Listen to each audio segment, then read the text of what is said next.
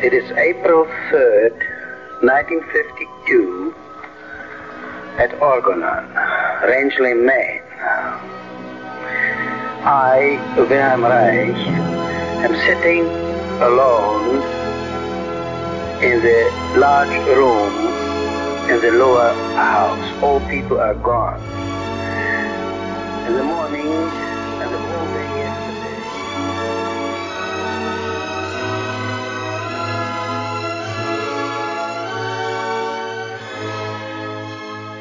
Orgon, Raixanos e Raixanas. Aqui é o Felipe Salgado E aqui é a Ellen Costa. e esse é o Terapia Haitiana. Para o episódio de hoje, convidamos um time de respeito para falar sobre alimentação e o processo de transformação dentro da terapia. Qual a relação da alimentação no humor, por que buscamos açúcar e doce, as questões alimentares e mais um monte de coisa. Mas antes do episódio, a gente tem uns recados para dar. O primeiro, como sempre, é para agradecer as pessoas que seguem ouvindo a gente. Além das mensagens que recebemos e da quantidade de gente curtindo o nosso Instagram, aquele lá, terapia.haitiana.podcast, a gente está recebendo mensagens muito maneiras de pessoas que estão entendendo melhor como funciona essa linha de terapia e têm pedido mais informações para gente. O nosso objetivo principal com esse podcast é poder levar mais informação sobre o trabalho do Reich e de como funciona a terapia haitiana nos dias de hoje. Então, a gente fica muito feliz com isso. Quem quiser falar com a gente, é só mandar um DM lá pelo perfil do Instagram, que a gente responde. Além disso, se alguém tiver ideia de assuntos para os próximos programas, pode mandar lá como sugestão que a gente olha com carinho. Uma outra coisa que a gente quer compartilhar com vocês é a nossa alegria por termos sido citados no podcast da Beatriz Falcão, chamado Patada de Pantufa. Ela é cientista política e uma pessoa incrível, uma das pessoas que acompanham com a visão mais coerente que tenho visto nos últimos tempos. E olha que para falar de política brasileira ultimamente não tem sido fácil. Então, além de agradecer por ter falado da gente lá, quero indicar o podcast dela e eu vou colocar o link aqui na descrição desse episódio, que fala de política, dos jargões e desse mundo que a gente acaba conhecendo bem menos do que deveria. E ela faz isso de uma forma leve e bem descontraída. Então, quem quiser, segue ela lá. Bom, acho que é isso. Fiquem agora com o programa.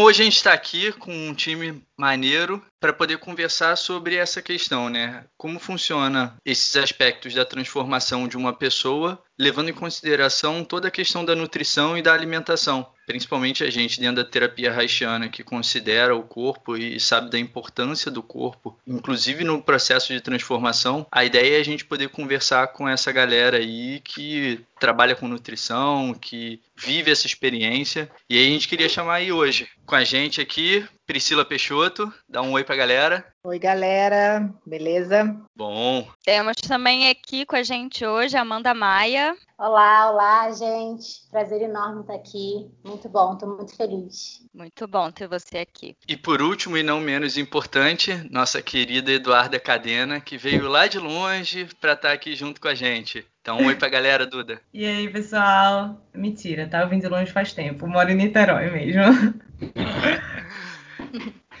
Então é isso. A ideia hoje é a gente conversar um pouco sobre como funciona essa questão da- dos processos de transformação, tanto do ponto de vista da psicoterapia quanto do ponto de vista da alimentação e da nutrição. E aí a gente queria primeiro saber um pouco de vocês. Então, Priscila, vamos lá. Conta pra gente aí um pouco da com o que, que você trabalha, experiência.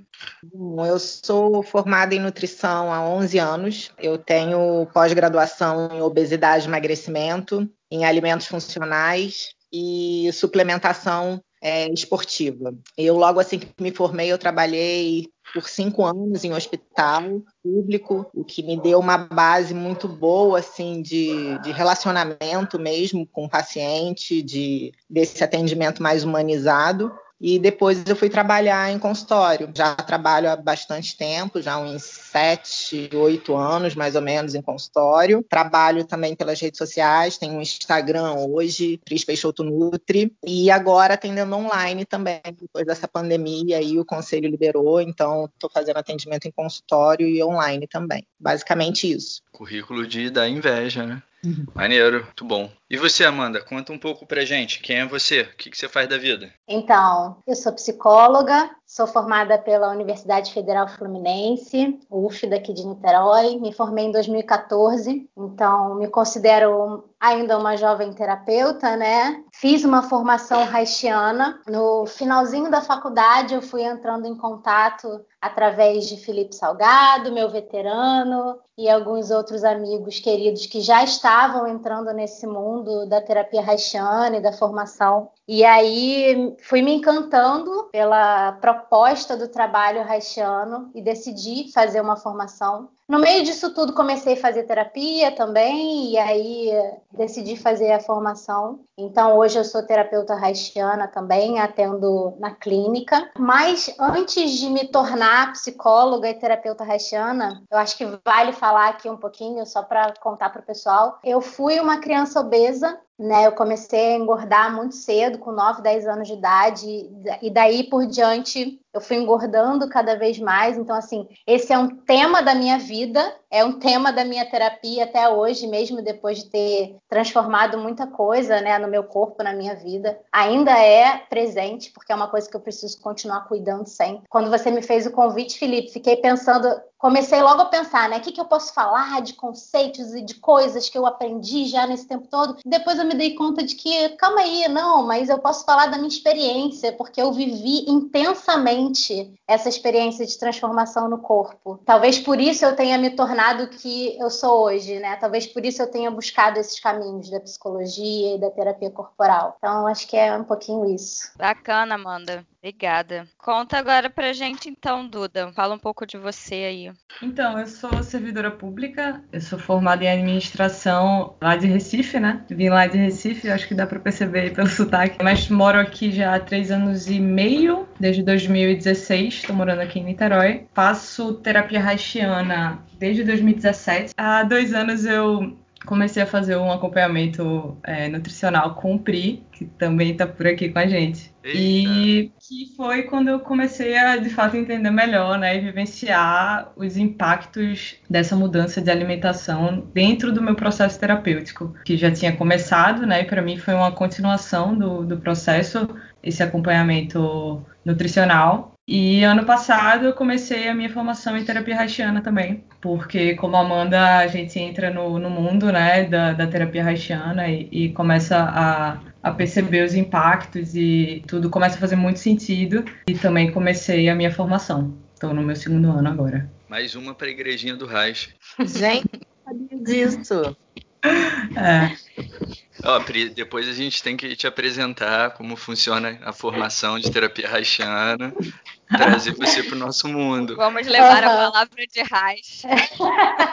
Dentro do, do, trabalho haitiano, dentro da concepção haitiana, existe a ideia de desenvolvimento do indivíduo, que é, é chamado de desenvolvimento psicossexual. Isso vem muito da psicanálise também e tem aquela questão das fases, né? A primeira fase, que é conhecida como fase oral, ela se dá desde que a criança nasce, né? Aqueles primeiros meses, vai até por volta de um ano, isso não é, não é delimitado de forma rígida, mas vai por volta de um ano, um ano e pouco, e tem relação exatamente com a nutrição, com a alimentação do bebê, né? Então, a forma como a criança é amamentada, a forma como a criança vive esses primeiros meses de vida, vai ser determinante porque não tem a ver só com a questão do alimento físico que ela recebe. Isso vai estar relacionado com toda a forma como aquele indivíduo depois vai se relacionar com todas as questões de necessidade, muitas questões afetivas. Então, a ideia da gente poder discutir a nutrição e a alimentação também dentro desse processo é que a gente sabe que muito do que acontece depois com as pessoas quando adultas, né,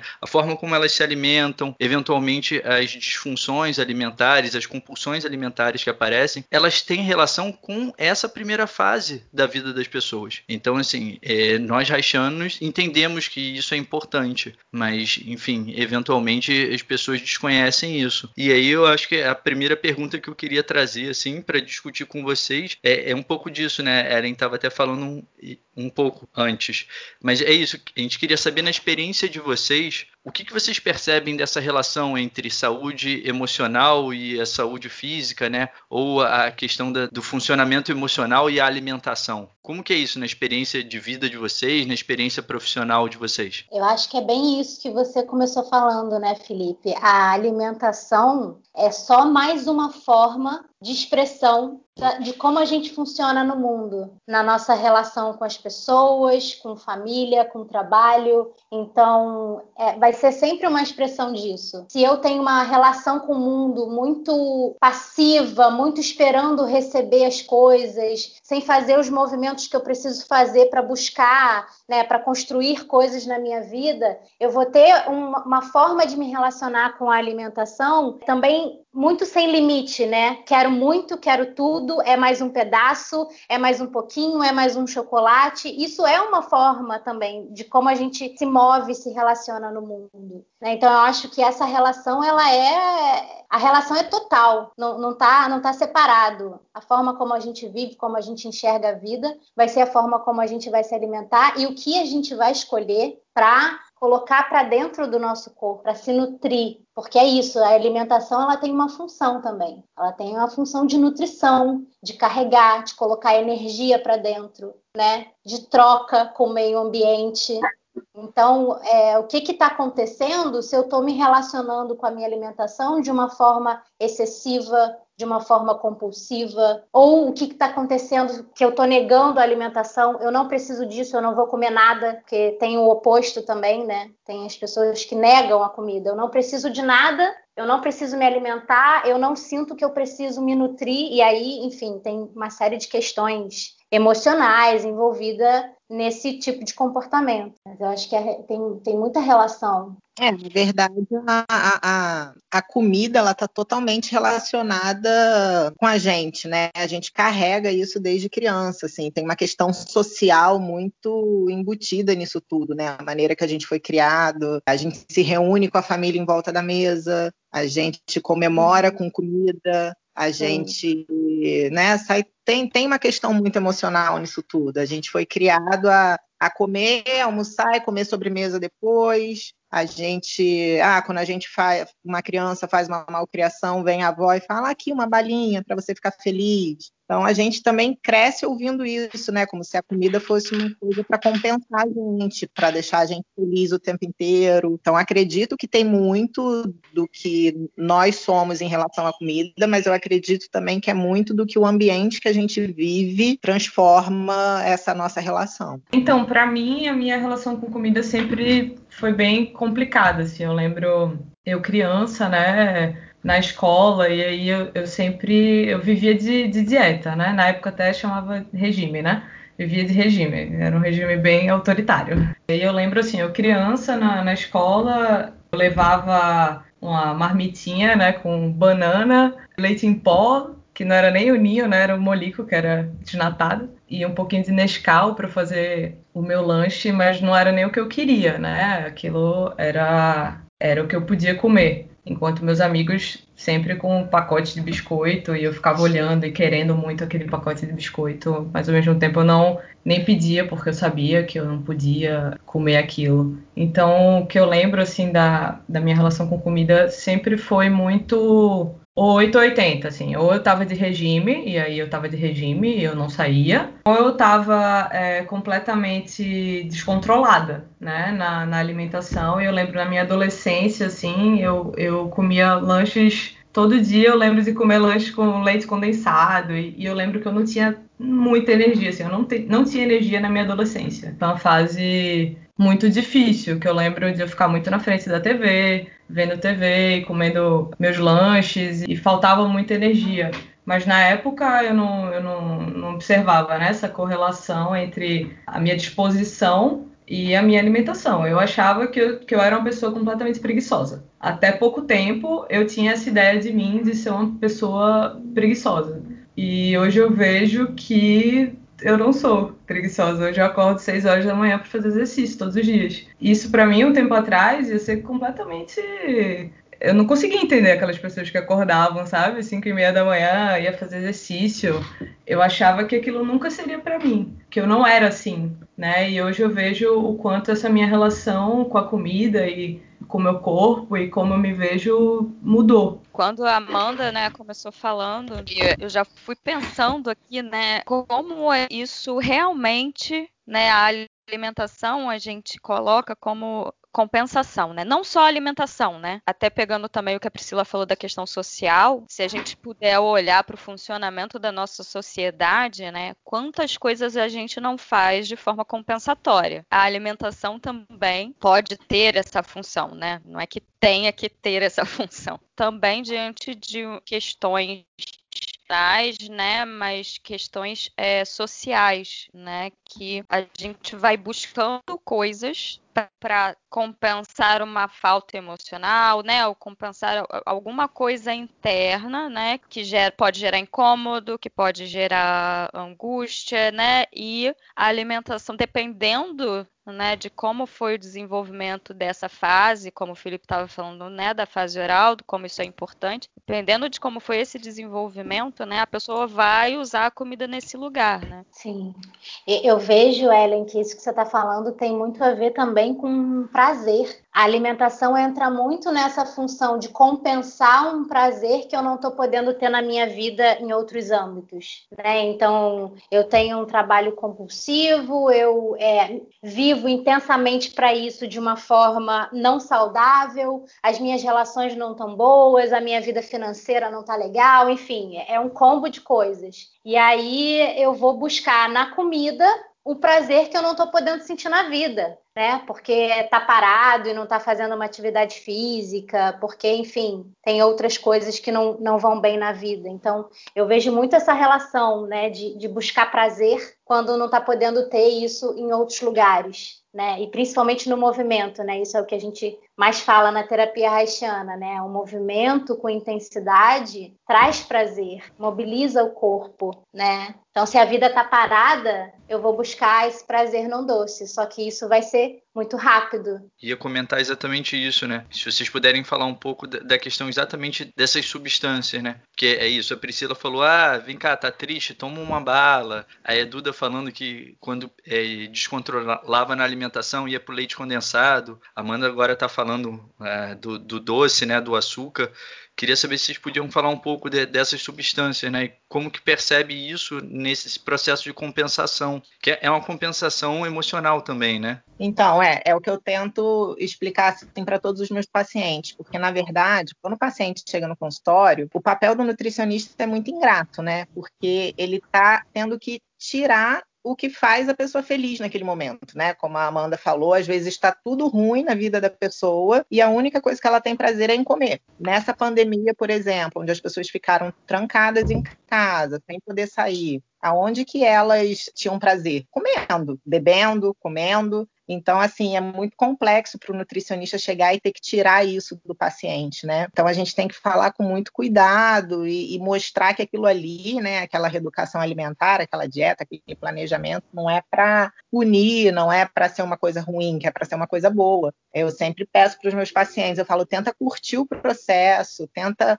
olhar as coisas que você pode, não só as coisas que você não pode. Porque, na verdade, prazer, né? até o que o Felipe acabou de perguntar sobre as substâncias, porque, na verdade, esse excesso de açúcar, esse excesso né, de, de carboidrato que a gente ingere e tal, isso traz felicidade. Bioquimicamente falando, isso traz felicidade, né? Porque aumenta a nossa produção de serotonina. Então, assim, o nosso corpo, ele, ele sabe que quando você tá triste, que quando você tá mal, que quando você quer ficar feliz com a comida, que você não vai pedir um alface, você vai pedir um bolo de chocolate, você vai pedir uma torta, porque é assim que acontece, o nosso organismo é dessa forma, né? A gente consome açúcar, a gente fica muito feliz, a gente aumenta a produção de serotonina, só que logo depois que acontece? Tem uma queda muito grande. Então, momentaneamente, você fica muito feliz. Momentaneamente, você acha que aquilo ali pô, salvou seu dia e te trouxe felicidade. Só que meia hora depois, uma hora depois, você está se culpando. Você está se perguntando por que, que você comeu aquilo ali. E aí, o que, que você faz de novo para ficar feliz novamente? Você come. E aí, você fica num looping. Que você come, aí você se culpa, e aí você come de novo para ficar feliz, e você depois fica triste e você não consegue sair disso. Então, assim, é, é muito difícil, né? É muito, é muito complicado sair desse looping. Tem que ter muita ajuda mesmo de nutricionista, psicólogo, porque não é fácil, não. E informação também, né? Você está falando isso tudo aí, eu estou aqui pensando o quanto que é importante o seu trabalho de informar para o paciente isso tudo, né? E explicar isso que você falou. Curte, sente prazer, é um treinamento de você mudar a forma como você enxerga aquilo ali. Deixa eu olhar isso de uma outra forma. Eu vou sentir prazer porque eu estou comendo algo que está me alimentando. E aí eu preciso saber qual é o processo que isso gera, qual é a consequência do doce, né? Eu acho que a informação é muito importante também para ir mudando esse mindset da pessoa também, né? Isso conta muito também o profissional, né, que a pessoa pega, porque infelizmente a gente vê aí vários nutricionistas que o paciente chega e o nutricionista corta todos os prazeres da vida da pessoa, corta tudo e é extremamente radical e aí a pessoa piora às vezes um quadro de ansiedade, às vezes piora um quadro de compulsão alimentar. Então, assim, tem que ter muito cuidado, porque às vezes você procura um profissional achando que você vai melhorar e você acaba saindo com outro, outros problemas. Eu, é, no meu caso, eu achei muito importante entrar mais de cabeça nessa, nessa reeducação alimentar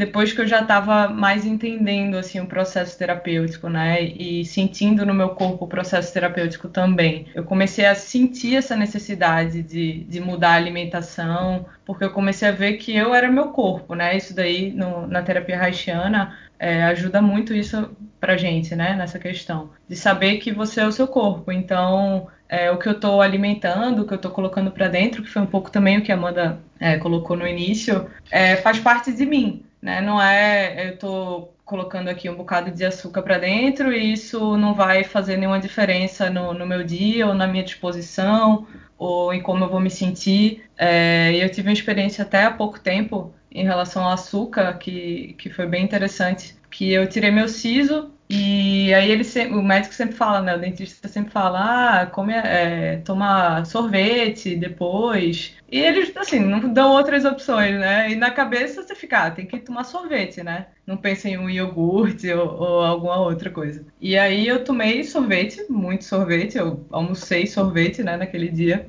E dormi à tarde. Cheguei na terapia é, à noite e eu estava completamente, é, não sei nem a palavra, acho que zonza. Eu estava bem descacetada, assim. Eu estava, parecia que tinha uma névoa na minha frente e eu não estava conseguindo falar nem entender o que eu estava sentindo. Eu acho que eu não estava nem sentindo nada. Eu estava completamente assim fora. Parecia que eu estava vendo a cena de longe. E aí eu não estava nem entendendo, né? Por que, que eu estava assim, não, não, não, fazia sentido aquilo para mim. E aí, Felipe me perguntou, né, o que que eu tinha, o que que eu tinha comido, como é que tinha sido o meu dia, e eu falei, né, da quantidade de sorvete. Quando eu falei, eu fiz, hum, pode ter alguma coisa a ver, né? E aí, bom, teve muito trabalho corporal, né, de tentar é, voltar um pouquinho para mim, porque eu estava completamente fora. E a, a, naquele momento ficou muito claro para mim quanto tem esse impacto, né? E, e, o quanto tinha me mudado, tinha mudado completamente meu corpo, o que, que eu estava sentindo, o que, que eu estava pensando. Realmente é impacto total. Hoje eu percebo muito mais claramente. O quanto que você precisou viver toda essa mudança, né, Duda, também, assim, experienciar essa mudança para você de fato entender e perceber o quanto que você comer um, um sorvete é diferente. Antes comia o doce de leite no recreio, é diferente quando você começa a se alimentar melhor. Não, com certeza, sim. Claro que algumas, algumas coisas ficam, né? Por exemplo, no fim de tarde, né, que é normalmente quando eu lanchava, né, na minha na, quando eu era criança, adolescente, eu sempre lanchei umas quatro, quatro e meia, né, da tarde. E é engraçado como hoje em dia, umas quatro, quatro e meia bate a vontade de um doce. Sempre, todo dia. Mais ou menos no mesmo horário. Só que é engraçado ver a diferença de escolha, né? Hoje eu não nem penso, não é uma coisa, caramba, eu poderia abrir agora o leite condensado, mas não, acho que não seria bom. Não é uma coisa que vem na cabeça hoje. Eu já pego, já faço um, um bolinho lá com, com banana, com ovo. Eu faço como uma fruta ou algum biscoitinho mais natural, que eu sei que vai me deixar muito, muito melhor, assim, fisicamente. Eu sei que vai me dar aquela vontade de doce vai passar. Não é nem que vai passar, vai ser suprida. É, vou ser nutrida e não vou ficar mal depois, ou completamente zonza, como, como eu tive essa experiência com, com sorvete, né? É legal isso que você está falando. Tem, tem duas coisas aí. De trás para frente, essa diferença entre é, saciar e compensar. O açúcar ele compensa. Então você está sentindo uma deficiência de energia. Você falou que se sentia uma criança preguiçosa, né? E aí a gente ingere açúcar, principalmente açúcar refinado, né? Ele dá energia, energia imediata mas ele não vai nutrir você das outras substâncias que você precisa. Né? A minha nutricionista fala, cara, você se alimenta bem, mas você precisa variar o que você come, que você está comendo sempre as mesmas coisas. Eu falo, ai meu Deus, tá bom, porque é isso, né? A gente, o nosso organismo ele dispara as respostas de tá faltando alguma coisa. Então assim, você precisa ir lá buscar um alimento que vai suprir aquela necessidade. Se a gente coloca esses alimentos, né, super processados, refinados, muito cheios de açúcar, ele vai dar conta de uma parte de, dessa necessidade e não vai dar de toda outra. Então é isso, você come um pacote de biscoito agora, aquilo enche a sua barriga, te dá energia, mas não supre os nutrientes que você precisa. E aí 40 minutos depois você está precisando comer outra coisa. Então gera esse desequilíbrio, né? E a outra coisa que eu ia falar eu esqueci. Na verdade, né, é o que eu falei, o que a Duda falou é justamente sobre a questão do ambiente, como que ele impacta né, na nossa alimentação. Você vê que foi uma coisa que ela foi criada desde cedo a comer um doce naquele horário, e como que isso a gente acaba carregando dentro da gente, né? E junto com o que o Felipe falou, tem muita gente, já tendo muita gente que fala, né? Ah, eu sou louca por doce, muita gente, até hipocrisia, eu sou assim também. eu, quem me conhece sabe, eu falo isso. Quem não é, né? Quem não é, né? Até por essa modulação neuroquímica, o humor varia. A gente fica feliz, pô. É prazeroso, né? Mas existe uma é. questão, assim, existe o gostar de doce por causa dessa questão neuroquímica, e existe também a questão de gostar de doce por deficiência nutricional. Existem várias deficiências nutricionais que geram essa vontade louca por doce. Então, quando eu falo para os pacientes variarem a alimentação, não é porque eu sou chata, não. É porque Opa. quando você Ela fala da minha tapioca todos os dias. Porque quando você come todo dia a mesma coisa, por mais que seja uma coisa saudável, você só tem os nutrientes daquela coisa, daquele alimento. Então, quanto mais variada for a nossa alimentação, mais nutrientes a gente tem, mais vitaminas, mais minerais. Então, a chance de a gente ter esse tipo de compulsão é muito menor. Então, é por isso que eu bato muito nessa tecla.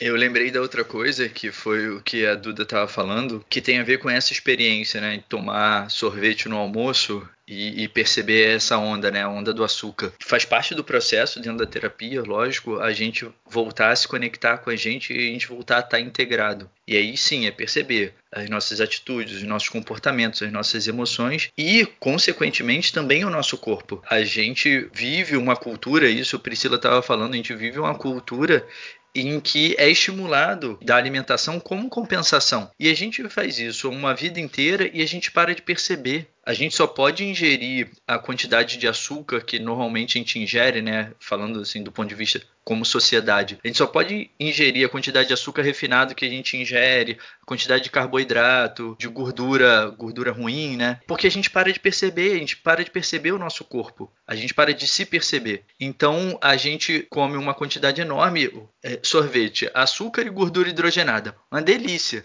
A gente come aquilo a beça e a gente não percebe como que o nosso organismo reage. Então é esse processo de, de a gente ir se separando da gente mesmo, né? Até ia perguntar para Priscila como é que você vê isso dentro do, do seu consultório com relação à alimentação, mais especificamente com relação a, a esse trabalho da, da nutricionista, né? Você percebe esse retorno também e esse aumento de consciência das pessoas com relação aos resultados daquilo que elas comem? Não, sem dúvida. Cansa de chegar paciente, paciente assim completamente inflamado, obeso, que come muita besteira, fast food e tal, e que de repente melhora a alimentação, aí come uma coisinha fora da dieta, tem dor de barriga. Aí fala assim, cara, eu comia isso numa quantidade absurda e não sentia absolutamente nada. E agora eu como uma besteirinha, me dá uma dor de barriga, eu fico com dor de cabeça, para você ver como que o corpo da pessoa estava totalmente é, inflamado mesmo, acostumado. A pessoa começa a se acostumar com um sintoma ruim. A pessoa acha que é normal sentir gases, a pessoa acha que é normal ter má digestão, ter azia. É, todos esses sintomas que essa alimentação inflamatória causa, as pessoas começam a achar que é normal. Ah, eu sinto, eu tenho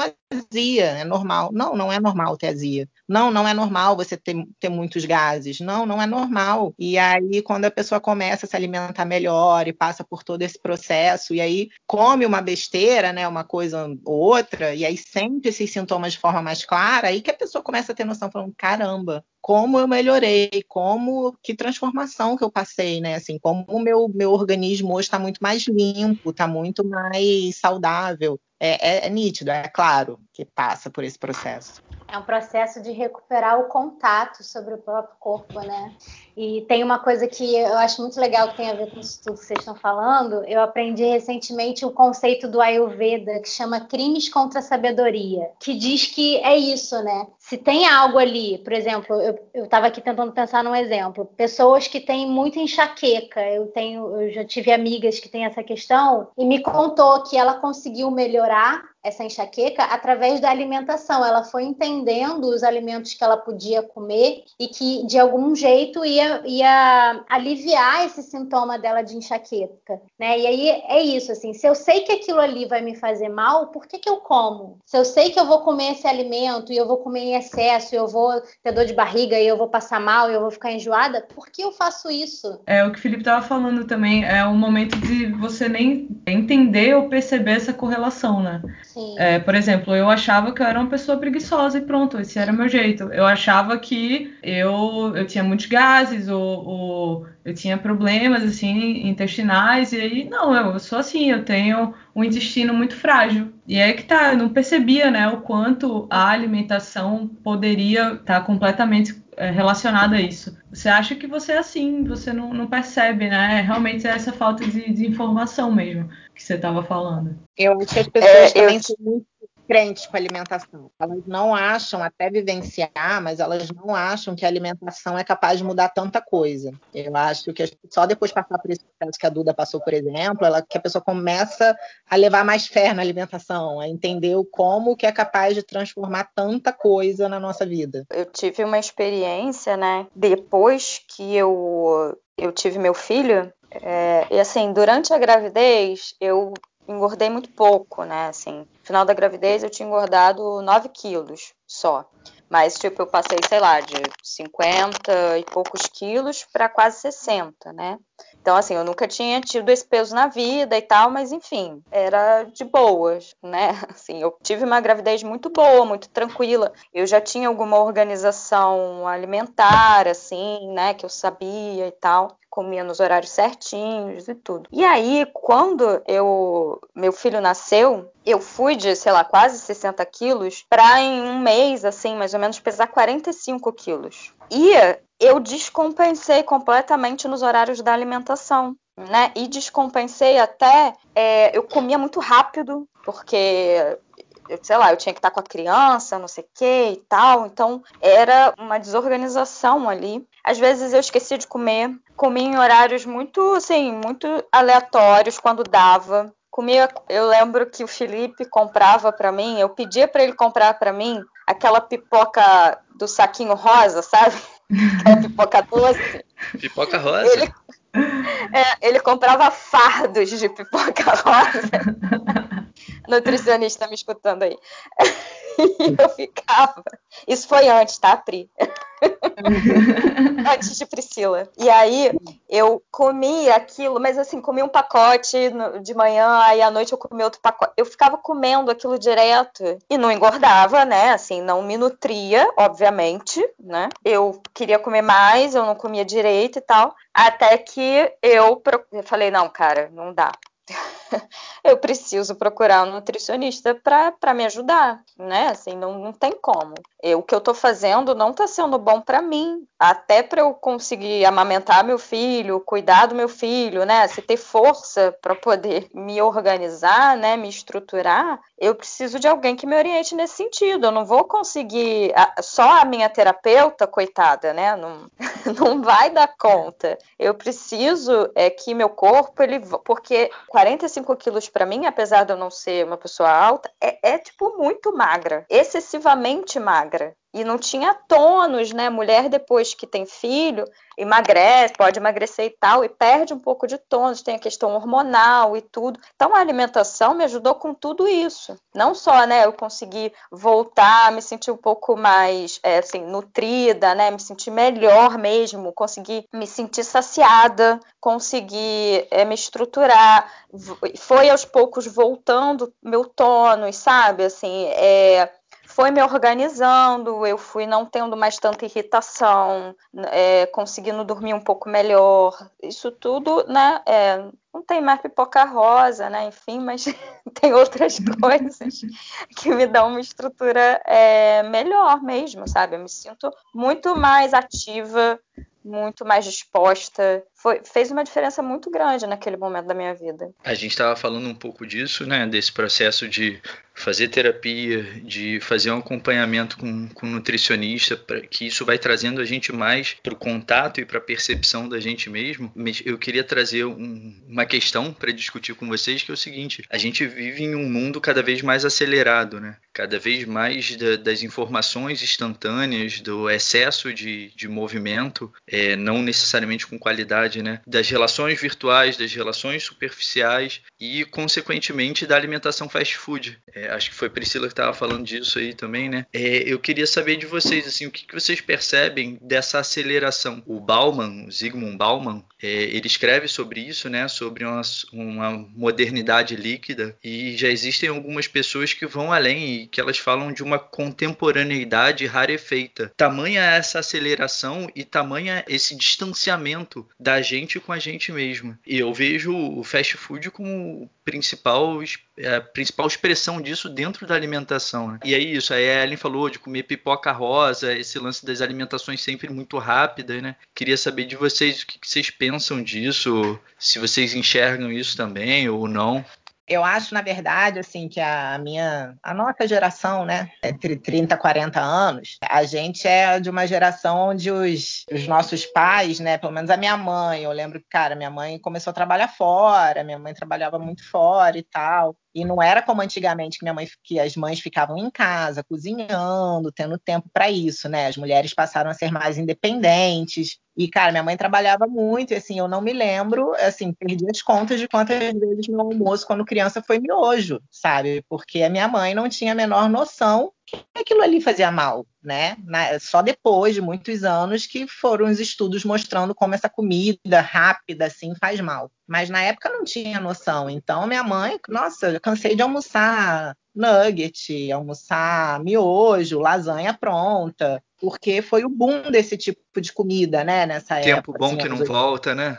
Cara, eu lembro assim, tem foto do meu irmão, pequenininho, com uma madeira com Coca-Cola e Cheetos. Uau, então, caramba. então, Caraca. É isso, na verdade, a gente foi, a gente é de uma geração que começou tudo ter que ser muito rápido, muito para ontem, muito, e aí veio o fast food e se fez, né, nesse período em que a necessidade da rapidez era necessária. Tem vários estudos, inclusive eu até postei sobre esse estudo lá no Instagram, tem um estudo muito interessante, inclusive, que fala é, sobre os malefícios do, do fast food, que eles fizeram especificamente com crianças que se alimentavam de fast food, que eles iam muito em escola, é, a resposta cognitiva deles era infinitamente pior das crianças que não comiam fast food. Então, assim, é, é, bizarro mesmo como que, que, assim, a gente por muito tempo normalizou uma coisa que não tem que ser normal, né? Mas eu acho que as pessoas hoje já estão mais conscientes. Eu acho que hoje as pessoas já estão um pouco mais atentas a isso. Tanto que você vê, a própria indústria se vê obrigada a, a lançar mão de coisas mais, mais saudáveis. É, a Coca-Cola, por exemplo, lançou a Coca com stevia, né? Ah, Priscila, mas continua sendo Coca-Cola e continua tendo açúcar na composição. Beleza, mas assim, é uma pressão já da população é, em que as marcas se enquadrem em alguma coisa mais saudável, mais sustentável. É, o McDonald's, né, continua sendo uma droga, mas já você já encontra um, um, um lanche para criança com maçã, você já encontra uma salada no McDonald's. Então, as próprias empresas já estão se vendo obrigadas a se enquadrar nessa questão da saúde, né? Isso passa a ser até uma coisa pega mal até para a empresa que não começa a se preocupar com esse tipo de coisa. Então, basicamente, o que eu penso é isso. Eu acho que o fast food veio nessa época em que a mulher passou a ter mais, sair mais de casa e tal, mas eu acho que hoje em dia as pessoas são muito mais conscientes. É, eu acho que teve uma mudança muito grande, né? Eu vejo uma mudança muito grande é, até nas dietas na época da minha adolescência, né? Eu fiz dieta a minha vida toda, então, assim, passei né? Eu fiz vigilante do peso, por exemplo. E aí as dietas eram muito engraçadas, né? Era torrada com embutido, né? Com peito de peru, um requeijão light. Então era tudo diet, light, mas você ia olhar a composição, que na verdade ninguém olhava, né? Mas era ingredientes desconhecidos, açúcar ali no meio. Então a gente tinha muito essa ideia é, uns anos atrás de que o light, o diet, ah, então tô de dieta, tô bem, tô saudável, né? Eu acho que essa, esse conceito de saudável já mudou um pouquinho. É, agora a gente, pelo menos assim, na, na, bolha, né? Na bolha da gente, na, na minha bolha, se vê muito mais falando da, do saudável como uma comida mais natural, né? Como um, um alimento com menos ingredientes ou ingredientes desconhecidos é, nunca é legal. Então, essa ideia da, da comida saudável ter mudado, eu acho que está sendo muito bom, né? E de realmente é, sair um pouco desse industrializado e ir para uma comida mais é, saudável consciente, né? Só quero fazer uma observação que eu estou muito orgulhosa ouvindo a Duda falar isso, gente. Vocês não têm ideia de como que eu tenho orgulho de ouvir ela falando assim, porque vocês não têm ideia de como era a Duda no início. Então, ouvir a Duda falando dessa forma, assim, dá um orgulho danado. É, eu lembro que eu cheguei em Pri, eu lembro, assim, de me sentir muito tímida conversando com ela. Eu lembro que eu sempre ia com a roupa, que era uma camisa preta, uma calça super é, folgada, assim, super frouxa, que eu nem uso mais essa calça. E eu sempre ia com a mesma roupa, porque, né, eu ia me pesar, ia minha impedância. Então, vai que variava aí a roupa, ia variar meu peso. Então, é, eu lembro de eu ficar super tímida e super é, fechada e super diferente. Hoje é, eu me vejo muito diferente, assim, a minha postura. É a blusa sem manga, eu falei assim: não, que braço é esse, garota? Lindo esse braço todo definido, sarado. é, a diferença foi grande.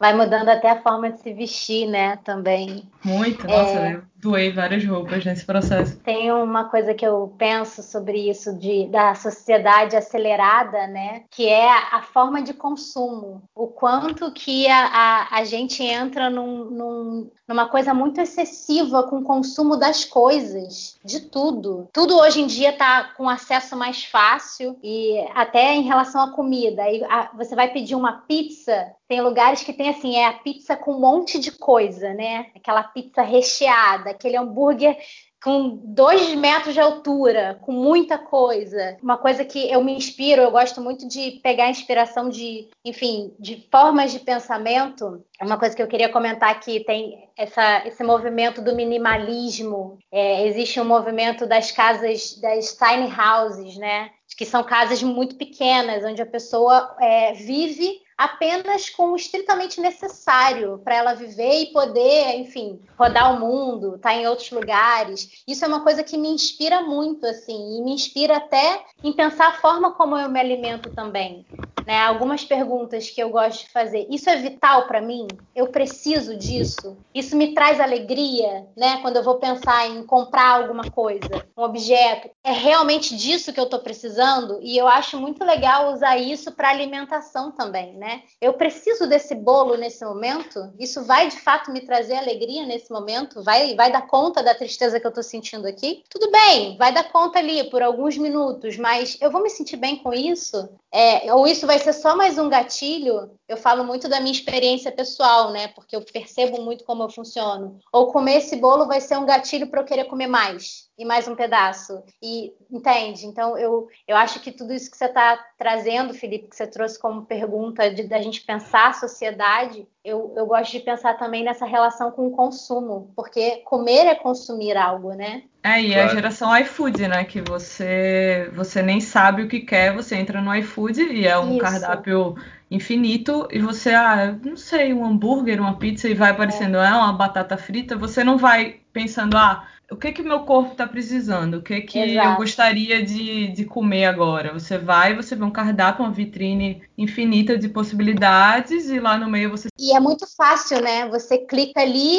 mexe o dedo, pã, pede uma comida e em alguns minutos aquilo está na sua casa. É muito rápido, é muito fácil. Conforme vocês foram falando, eu fiquei pensando assim, eu senti que tanto Priscila, Amanda quanto Duda é, tocaram um pouco nesse ponto, assim, né? A gente está falando do consumo, a gente está falando da sociedade aqui que é tudo rápido, a gente está falando dos excessos, né? Das compensações e compulsões, mas como é que vocês veem também, né? Quando é quase como se fosse o oposto disso. Aquela pessoa que se torna extremamente restritiva, né, com tudo ou com a alimentação, porque isso também é um excesso. Não é a coisa da compulsão para botar para dentro, para dentro, para dentro, mas é uh, o excesso do negar, né, assim, do tipo do, do, da restrição. E aí a pessoa come ou quase não come, né? A gente pode um extremo, né? Um exemplo extremo disso é a questão da anorexia, né? Por exemplo, ou a questão da bulimia, né? Que a pessoa bota, bota, bota um monte de coisa para dentro compulsivamente e depois bota para tudo para fora, né? Porque vem a culpa. Acho que a grande pergunta assim, né? Como adequar, né? Como equilibrar isso? Como estar tá mais em contato, né? Com o que é, de fato vai fazer sentido na sua vida, né? No caso da alimentação, que vai te nutrir, né? E vai fazer bem, assim. Como estar tá em contato com isso? Porque a gente eu acho que eu já vi assim algumas pessoas que ou estão no, no, oposto do como, como, como, como sem parar, ou então que tipo não, eu não posso mais ser assim, então eu não vou comer quase nada. Eu tenho que o tempo inteiro estar tá aqui pensando se eu devo comer, se eu não devo comer, né, de não entrar nesse ritmo também. É, assim, no meu consultório, o que eu mais observo hoje, engraçado, não é nem a anorexia. O que eu recebo muito hoje é a vigorexia, que a, a vigorexia ela é um transtorno psicológico né, e alimentar que basicamente ele é caracterizado pela insatisfação com a sua imagem corporal. Então as pessoas elas buscam um corpo perfeito o tempo inteiro, né? E elas se acham inferiores é, é, em relação à sua aparência com em relação às outras pessoas. Então, eu acho que hoje isso é o que eu mais recebo. É engraçado, porque as pessoas não percebem, porque muitas pessoas se tratam de uma compulsão, só que partem para uma outra compulsão, que é o excesso também de querer, não pode perder um treino um dia, não pode comer um sorvete no final de semana e busca uma, uma coisa que não existe. E até atrelada também ao que o Felipe falou, a questão das redes sociais, que tem o lado bom e o lado ruim, né? Se compara o tempo inteiro com aquela com a mulher sarada, com o cara sarado, e aí você começa a, a, o seu corpo nunca tá bom o suficiente, você nunca consegue ser igual àquela mulher que você acha linda, e as pessoas ficam meio com isso mesmo. Hoje é, é, o excesso que eu mais atendo no consultório, é o excesso da perfeição, de buscar a perfeição. É interessante isso, né? É, até porque é muito mais a sua área. O que a gente vê, e, e até isso que eu ia perguntar para vocês, né? Como que vocês veem as questões da, das compulsões, né? Das compulsões alimentares. A gente estava falando muito da, da, questão da obesidade, do comer muito, é, mas também tem aquela pessoa que não come, né? Que ela não, não aceita a, o nutriente, não aceita o alimento. Queria saber o que, que vocês pensam disso, porque é, a Duda estava falando, é, era comum há alguns anos, um pouco mais anos, é, a questão de a organização da alimentação passava basicamente por uma dieta restritiva. E a gente já está falando aqui hoje de uma reeducação alimentar. O que vocês percebem de diferente e como que vocês percebem essa relação com, com as compulsões, as compulsões alimentares e os resultados disso? Eu acho que é isso. Eu acho que Cara, o transtorno alimentar, toda restrição gera compulsão, né? Então, quando você começa a restringir muita comida de alguém, né, o nutricionista acaba gerando um transtorno alimentar pior. E aí tem, por outro lado, essas pessoas que realmente rejeitam a comida. Tem muita gente que não se acha engraçado isso, assim, porque aí entra muito mais a questão psicológica, mas que não se acha merecedor daquela comida. Eu já atendi muitos pacientes que acham que não merece comer aquilo ali, que não, não pode comer, que eu não mereço aquilo. É muito difícil trabalhar com esse tipo de, de transtorno, né? E o transtorno da vigorexia também é muito difícil trabalhar, porque as pessoas ainda não olham isso como uma doença, não olham isso como um excesso, e é um excesso. O excesso pela, assim, pela busca da vida saudável é uma doença. Você também não pode ser paranoico com isso, você também não pode viver em função disso. Então, eu acho que assim, a anorexia, as pessoas já olham como uma doença. Um, uma compulsão alimentar, as pessoas já olham como uma doença. Agora, o excesso pela busca pela vida saudável, né, essa paranoia, as pessoas ainda não enxergaram que isso talvez seja hoje a maior doença que a gente tem que as pessoas estão saindo um 8 para um 80 muito louco, assim, de querer ficar igual as mulheres lindas e saradas o tempo eu recebo mulheres lindas no meu consultório falando que estão gordas. Ah, não, mas a minha barriga não tá seca, não tem nem, nem pele na barriga. E ela acha que ela tem que secar mais alguma coisa. Isso não é normal, isso é um transtorno também absurdo. Não, o que eu, o que eu ia dizer é que tem a ver com uma distorção, assim, pensando um pouquinho do que a gente pode trazer da terapia haitiana, né, da forma como a gente pensa, uma distorção da forma como eu percebo a potência no meu corpo. Então, a minha potência, eu, vou, eu só vou me sentir bem se eu tiver é, com aquele determinado corpo que eu vejo nas redes sociais, com aquele padrão estético que eu vejo nas redes sociais. Né? E o quanto que isso vai desconectando muitas vezes a pessoa de poder reconhecer o próprio corpo, valorizar né, sentir a própria potência de, poxa, meu corpo funciona perfeitamente, eu me movo, eu sou, enfim, eu treino todos os dias, eu tô com todas as minhas funções biológicas aqui funcionando perfeitamente. E aí, enfim, na terapia haitiana a gente vai entender isso também na nossa sexualidade, nos nossos relacionamentos, né? E o quanto que é importante isso que a Priscila estava falando, né? Desses comportamentos que também são opostos, né? A vigorexia, a ortorexia, que a pessoa possa entender, aqui pensando, né? Vai fazer terapia para entender o que está tentando compensar. Por que, que essa pessoa está precisando desenvolver esse comportamento é, tão excessivo com a imagem, com a alimentação. É, parece que isso, só se, né? se desloca, né, um pouco, assim, a, a, a, compensação só se desloca, não é diferente. É, no meu processo eu passei um pouco no início, na verdade, antes de eu começar a cumprir, né, com, com a minha reeducação, eu já estava sentindo essa necessidade do meu corpo de, de mudar a minha alimentação, de, de mudar a, a minha rotina de exercício. Eu já estava sentindo isso. E aí, primeiro eu fui tentar sozinha, né? E aí eu fui para eu comecei a fazer dieta low carb que eu vi no Google, fui fazer sozinha e aí continuou aquela mesma cabeça de restrição, né? Que eu sempre tive, que basicamente continuou. Beleza, emagreci. Nossa, emagreci. Passei dois meses comendo salada e proteína. Mas logo depois, né?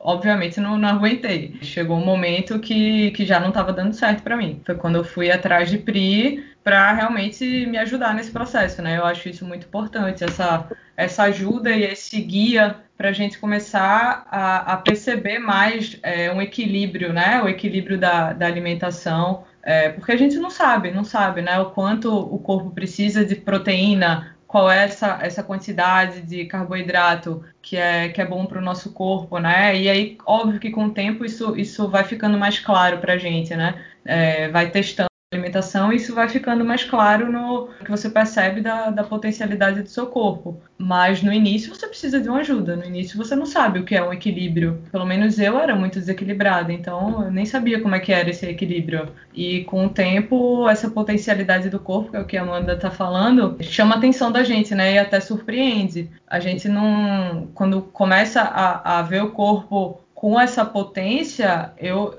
quando eu comecei, eu fiquei muito, muito surpreso, assim, de, de conseguir subir uma trilha. A trilha foi muito engraçado. Eu tava em Paraty e estava dizendo lá no, no, panfleto que a trilha era difícil, né? Que tinha uma dificuldade grande. E aí eu subi a trilha. A trilha acho que era uma hora, uma hora e pouca subindo, né? Bem íngreme. E eu subi a trilha, eu fiz, pô, subi a trilha. Boa, foi legal. Mas assim, deve estar errado esse panfleto. A trilha não é difícil. Senão eu não teria conseguido subir. Porque eu iria conseguir subir uma trilha que está né, dando como difícil. E aquilo não, não fazia sentido para mim. Aí é um tempo até você se adaptar e passar a se reconhecer com essa potência que a Amanda está falando.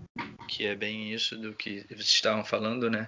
Dessa preocupação excessiva com a imagem. É interessante porque a gente pensa a princípio, né? Não, mas a pessoa ela tá preocupada com ela mesma. E, e não é, né? Porque a imagem é, é uma ideia de si mesmo. A imagem não é a pessoa. Então, assim, segue sendo um processo de a pessoa estar tá desconectada com ela. Até porque isso, os corpos perfeitos que a gente vê nas redes sociais não existem. Aquelas fotos elas passam por tratamento, elas passam por mais que a pessoa se, tenha aquele corpo lá sinistro, é, ainda tem um tratamento da imagem. Então, para a foto ser postada, aquele corpo não é real. Segue sendo um processo de a pessoa estar tá desconectada com ela. E é isso que vocês acabaram de falar, né? Inclusive, para como terapia, né, ou como um processo terapêutico para essas pessoas, passa por elas poderem sair dessa imagem e ir para elas, e para essa percepção, essa experiência de quem elas são, a experiência de como elas se sentem. Eu acho que na verdade às vezes as pessoas nem sabem quem elas são. Elas passam a descobrir no caminho. Uhum. Então, acho que na verdade é isso. Eu acho que elas não sabem. E aí elas vão se descobrindo, elas vão entendendo quem elas são mesmo. Eu estou tentando fazer uma relação aqui, vocês podem me ajudar, porque tem uma frase que eu ouvi uma vez na, na vida, assim, alguns anos atrás, que me marcou é simples, mas me marcou, que é você vive para comer ou você come para viver? E aí eu estou tentando fazer uma relação dessa frase com esse outro polo que a gente está pensando agora, que é o excesso da dieta, do treino, do corpo perfeito, do o que, que acontece que a pessoa precisa viver para isso, viver em função disso, de uma estética, de uma idealização de um corpo que é isso que você está falando, né, Felipe? Não é real, é um corpo ali tratado, é um corpo e que às vezes a, a, aquela pessoa vive vive intensamente para aquilo, numa realidade que é a realidade daquela pessoa. Às vezes tem isso também, né? A gente vê o corpo de um atleta, o, o cara vive para aquilo, o cara se alimenta para aquilo. Eu não tenho uma vida de atleta hoje. Eu tenho todo um, outras coisas na minha, que, na minha vida que é, eu preciso investir a minha energia, o meu foco, é o meu trabalho, é o meu estudo. Uma coisa que eu, que eu vejo, né, e que eu já vivi na minha vida também é, teve uma fase da minha vida onde eu comecei a treinar muito. E eu percebi que eu comecei a dar muita atenção aos treinos e alimentação e tudo isso foi bom e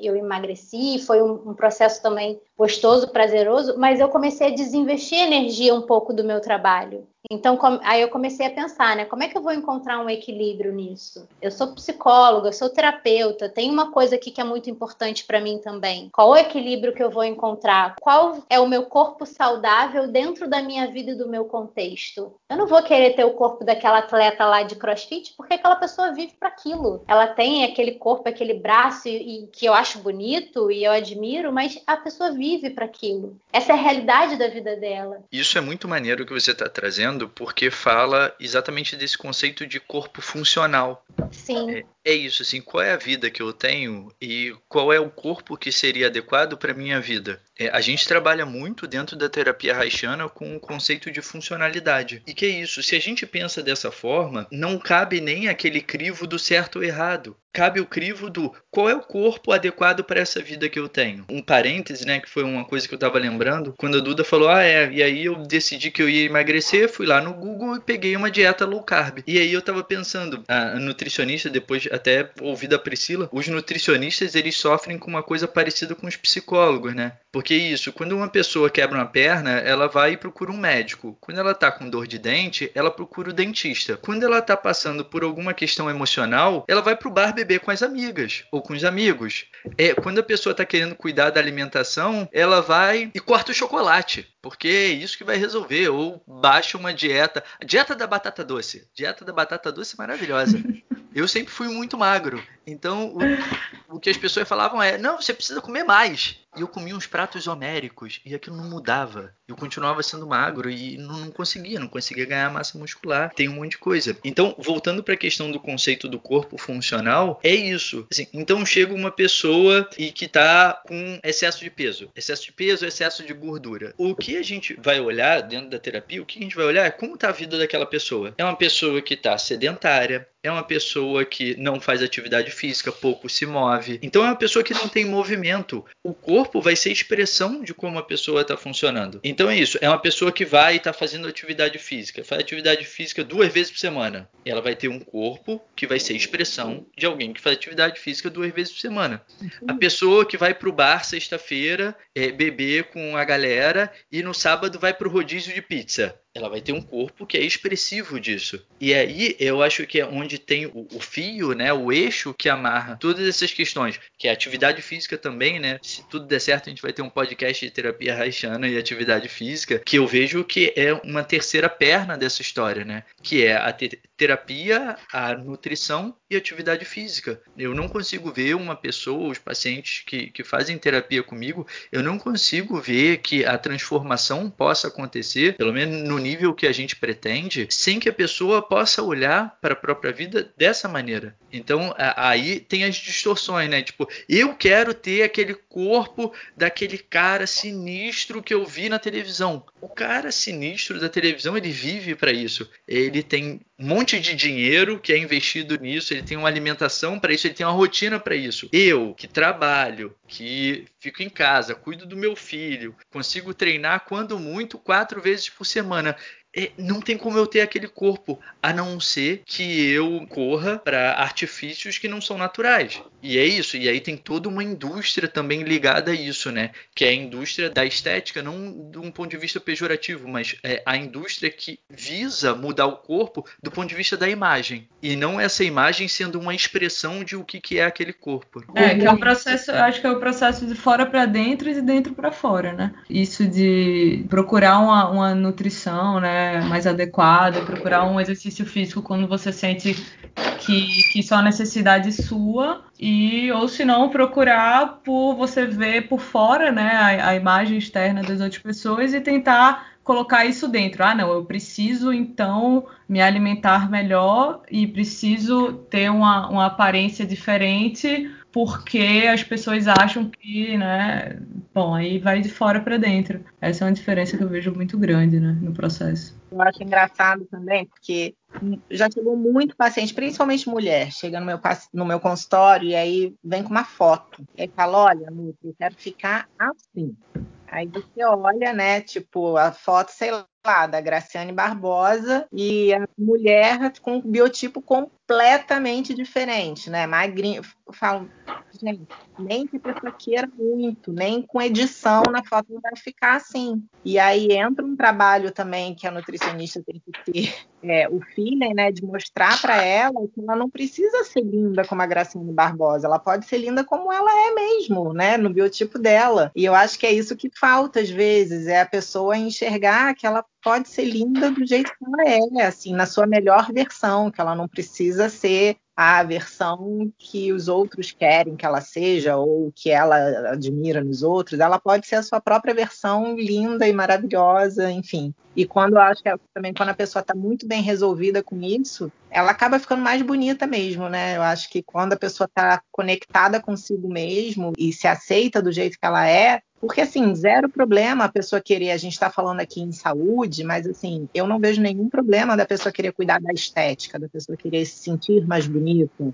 é, da pessoa buscar realmente uma forma física que lhe agrade. É a única coisa que eu sou contra é pensar que isso é o mais importante do mundo, né? Porque não é. É, né? E assim, é olhar para isso, né? E, e, se perguntar, né? O que que isso representa para mim, né? O que que é, de onde vem esse padrão Graciane Barbosa ao ponto de, de fazer uma, um, causar muito sofrimento mesmo, né, naquela pessoa que não tem consciência, né, ou tá alheia ali ao que ela mesma, ao que ela é, né, muitas vezes, e o processo de terapia. Queria deixar claro aqui que não é para ninguém engordar nem para ninguém emagrecer. A gente não, nós terapeutas não temos, e acredito que nutricionista também não, não tem um padrão lá, uma cartela, né, um protocolo. Não, então tal biotipo vai ser assim, o outro vai ser assado, paciente chega gordo tem que emagrecer, paciente chega magro tem que engordar, paciente chega fraco tem que. Não é isso. Essas coisas a gente está falando, mas é porque o corpo é a expressão do funcionamento, como o Felipe estava dizendo. Então, se a pessoa chega até uma terapia, ela está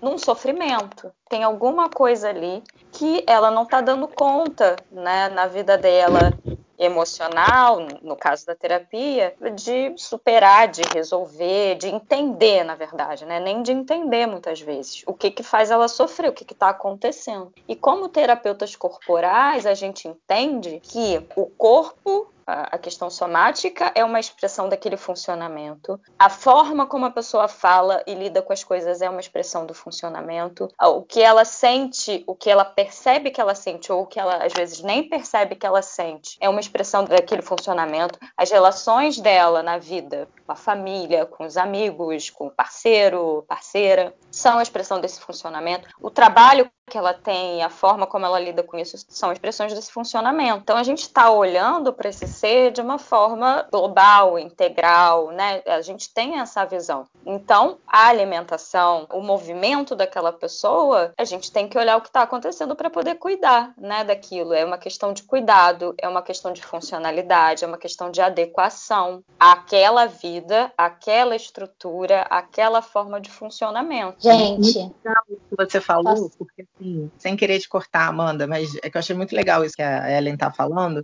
porque é isso mesmo, né? Assim, por exemplo, a questão do cuidado. Às vezes tem, tem paciente que chega no meu consultório e eu não passo dieta. Aí as pessoas falam, ah, mas como assim? Você não passou dieta? Eu falei, não, mas porque ela não precisa de dieta, né? Ela precisava conversar, eu encaminhei ela para um, um, um, psicólogo, e a gente, ela chorou aqui, a gente conversou e ela foi embora, porque um papel dizendo que ela tem que fazer vai só piorar a situação dela. Então, assim, uhum. assim, ter esse feeling, né, é, do cuidado com o paciente, de você saber quando, inclusive, você pode prescrever um plano alimentar ou não, é muito importante, porque às vezes o tratamento é justamente ele não ter um, um, plano alimentar. Isso é muito importante, né? Esse cuidado, assim. Às vezes o melhor é só orientar, trocar uma ideia, tirar esse peso que esse nome dieta tem da pessoa, né? Assim, dar umas orientações e, cara, e é só isso. Às vezes um papel parece que aprisiona as pessoas, sabe? Parece que ela fica presa ali na situação. Então tem paciente que, cara, eu nem, nem prescrevo, só converso, mando para casa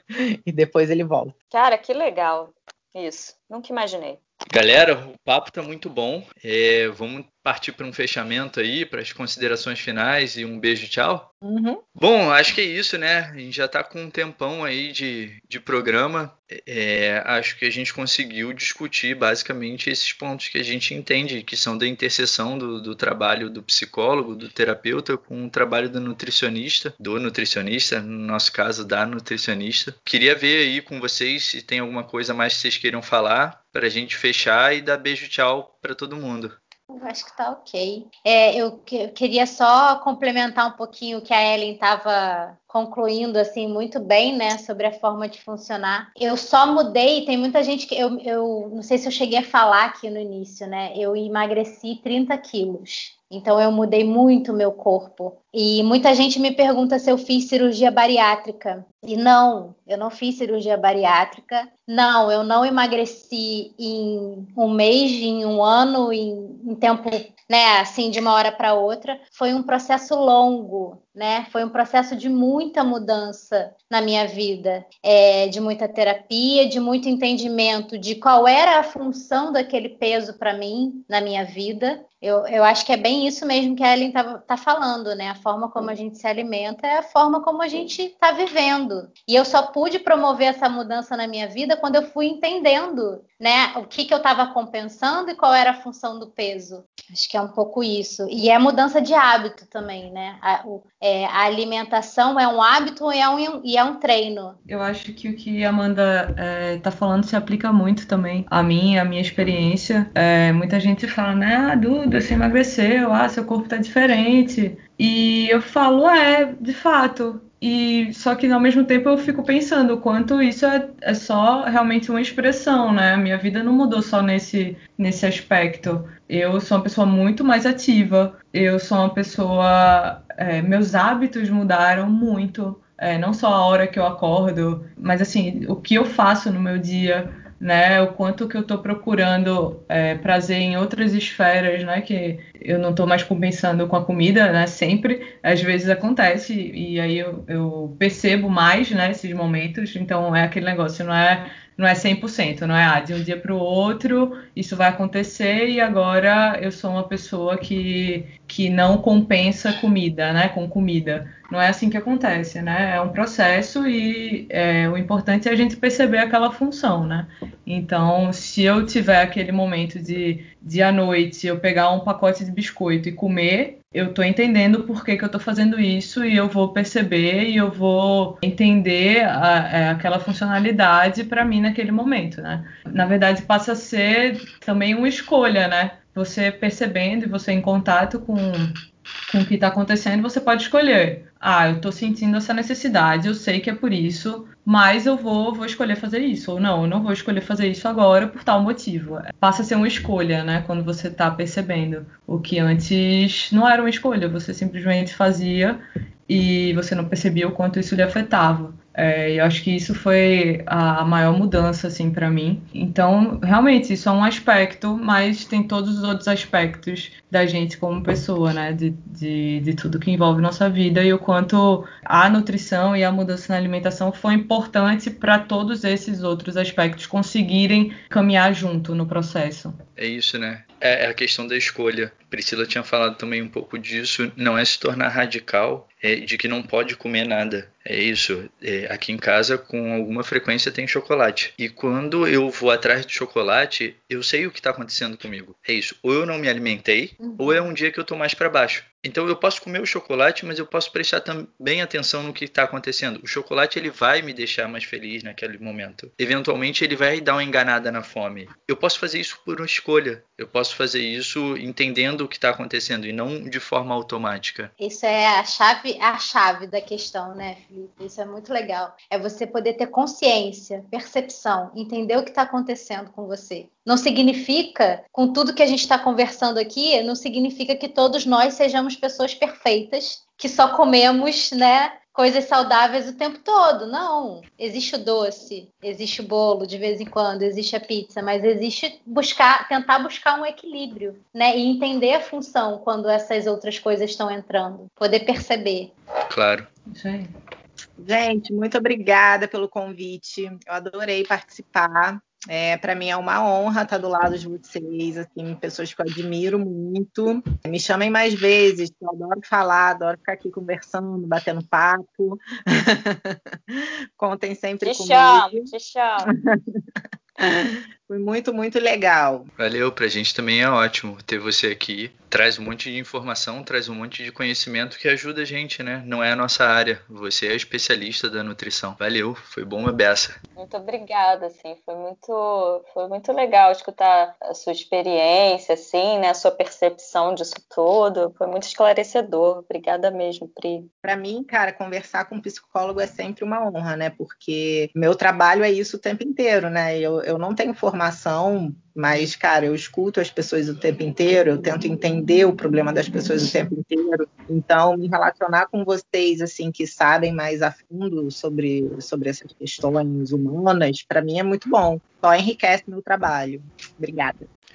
Agradecer aí também a Amanda e a Duda por toda a experiência, todo esse processo de vocês. É, enriquece muito. Os, a gente tem recebido comentários né, das pessoas falando sobre o podcast e isso é uma parte que as pessoas têm gostado muito. Né? A gente traz conhecimento, a gente traz informação, mas toca e toca de uma forma muito distinta quando a gente pode falar também das nossas experiências, né? Então agradecer aí, agradecer todos vocês por estarem aqui, mandar um beijo aí pra galera. Obrigada, gente. Muito bom estar tá aqui. A gente começou a falar junto, né? É, Obrigada. Muito bom estar tá aqui. Então, fiquei muito feliz com esse convite. Vocês são pessoas muito importantes para mim. Fazem parte aí da minha trajetória também no mundo haitiano, né? Priscila, estou conhecendo agora. Descobri, descobri ontem uma garrafinha sua aqui em casa. Descobri que o João já foi Eita. em você há um tempo atrás. É. Não sei se você vai lembrar, né? São muitas pessoas, muitos pacientes. Enfim, e aí o que eu estava dizendo é que vocês são pessoas muito importantes na minha trajetória. Felipe, como eu falei, foi meu veterano, então acompanhou muito da minha mudança, né, Felipe? É, me viu entrar na faculdade, viu como eu era e o que, que eu fui mudando no meu corpo. Eu lembro de você falando que quando eu emagreci, você falou para mim, você está borboleteando. E era exatamente essa a minha sensação quando eu emagreci bastante, né? Eu saí Vamos, de casa. Amanda. Era, era essa a sensação. Então, assim, é um prazer gigantesco para mim estar aqui, poder falar disso. Eu adoro também. Aproveitando aí para falar um pouquinho do meu trabalho, eu vou, não sei quando o podcast vai ser lançado, mas na próxima segunda eu vou começar, vou lançar né, o meu Instagram, que eu ainda não tenho Instagram, Instagram profissional. Chama Afine-se, com dois Fs e um ponto, né? Afine.se. Afine não com a ideia de falar só de emagrecimento, não, mas na, com a ideia de falar de psicologia, terapia corporal. É, afinar é a gente buscar um, um melhor funcionamento possível, né? É apurar é depurar. A gente usa o afinar na música, na, no corpo, na, nas relações. Então, quero poder falar um pouquinho disso. Assim, eu acho que emagrecer não é só ter um corpo magro, é afinar a vida, é se encontrar, sabe? É se afinar com você. Então é isso. Muito obrigada. Adorei estar aqui. Maneiro. Ah, obrigada, Amanda. Obrigada pela disponibilidade, assim, por esse carinho todo. E achei que fez muito sentido esse nome que você deu aí para sua página, porque quando você estava falando hoje durante o programa, a sensação que eu tive foi que você realmente tem um, teve um encontro aí com você mesma nesse processo e que você tem uma maior clareza quem você quer ser, de quem você é, né? Pelo que eu entendi, assim, pelo que eu senti, foi isso. Muito legal. Ai, gente, muito obrigada. Foi muito massa esse bate-papo. Muito bom poder falar é, um pouco da minha experiência, né? Na verdade, do que eu ainda estou vivendo, né? Do meu processo. É, principalmente com pessoas que fizeram tão parte, né? E fazem tão parte desse meu processo, que é Pri e Felipe. É, mas muito massa estar aqui com vocês. Sempre um prazer. Admiro muito vocês e muito obrigada por, por esse espaço que vocês estão dando. Valeu. Então é isso, né, galera? Mandar um Alô. beijo aí para vocês. Ah, obrigada, beijo, Duda, galera. também. Obrigada, Beijo, beijo. Foi muito bom. Foi muito bom esse melhor sotaque do Brasil. Tá aqui com ah, eu sei que é, mas. Adorei. Beijo, gente. Beijo. Beijo. Obrigada. Tchau. Tchau, tchau.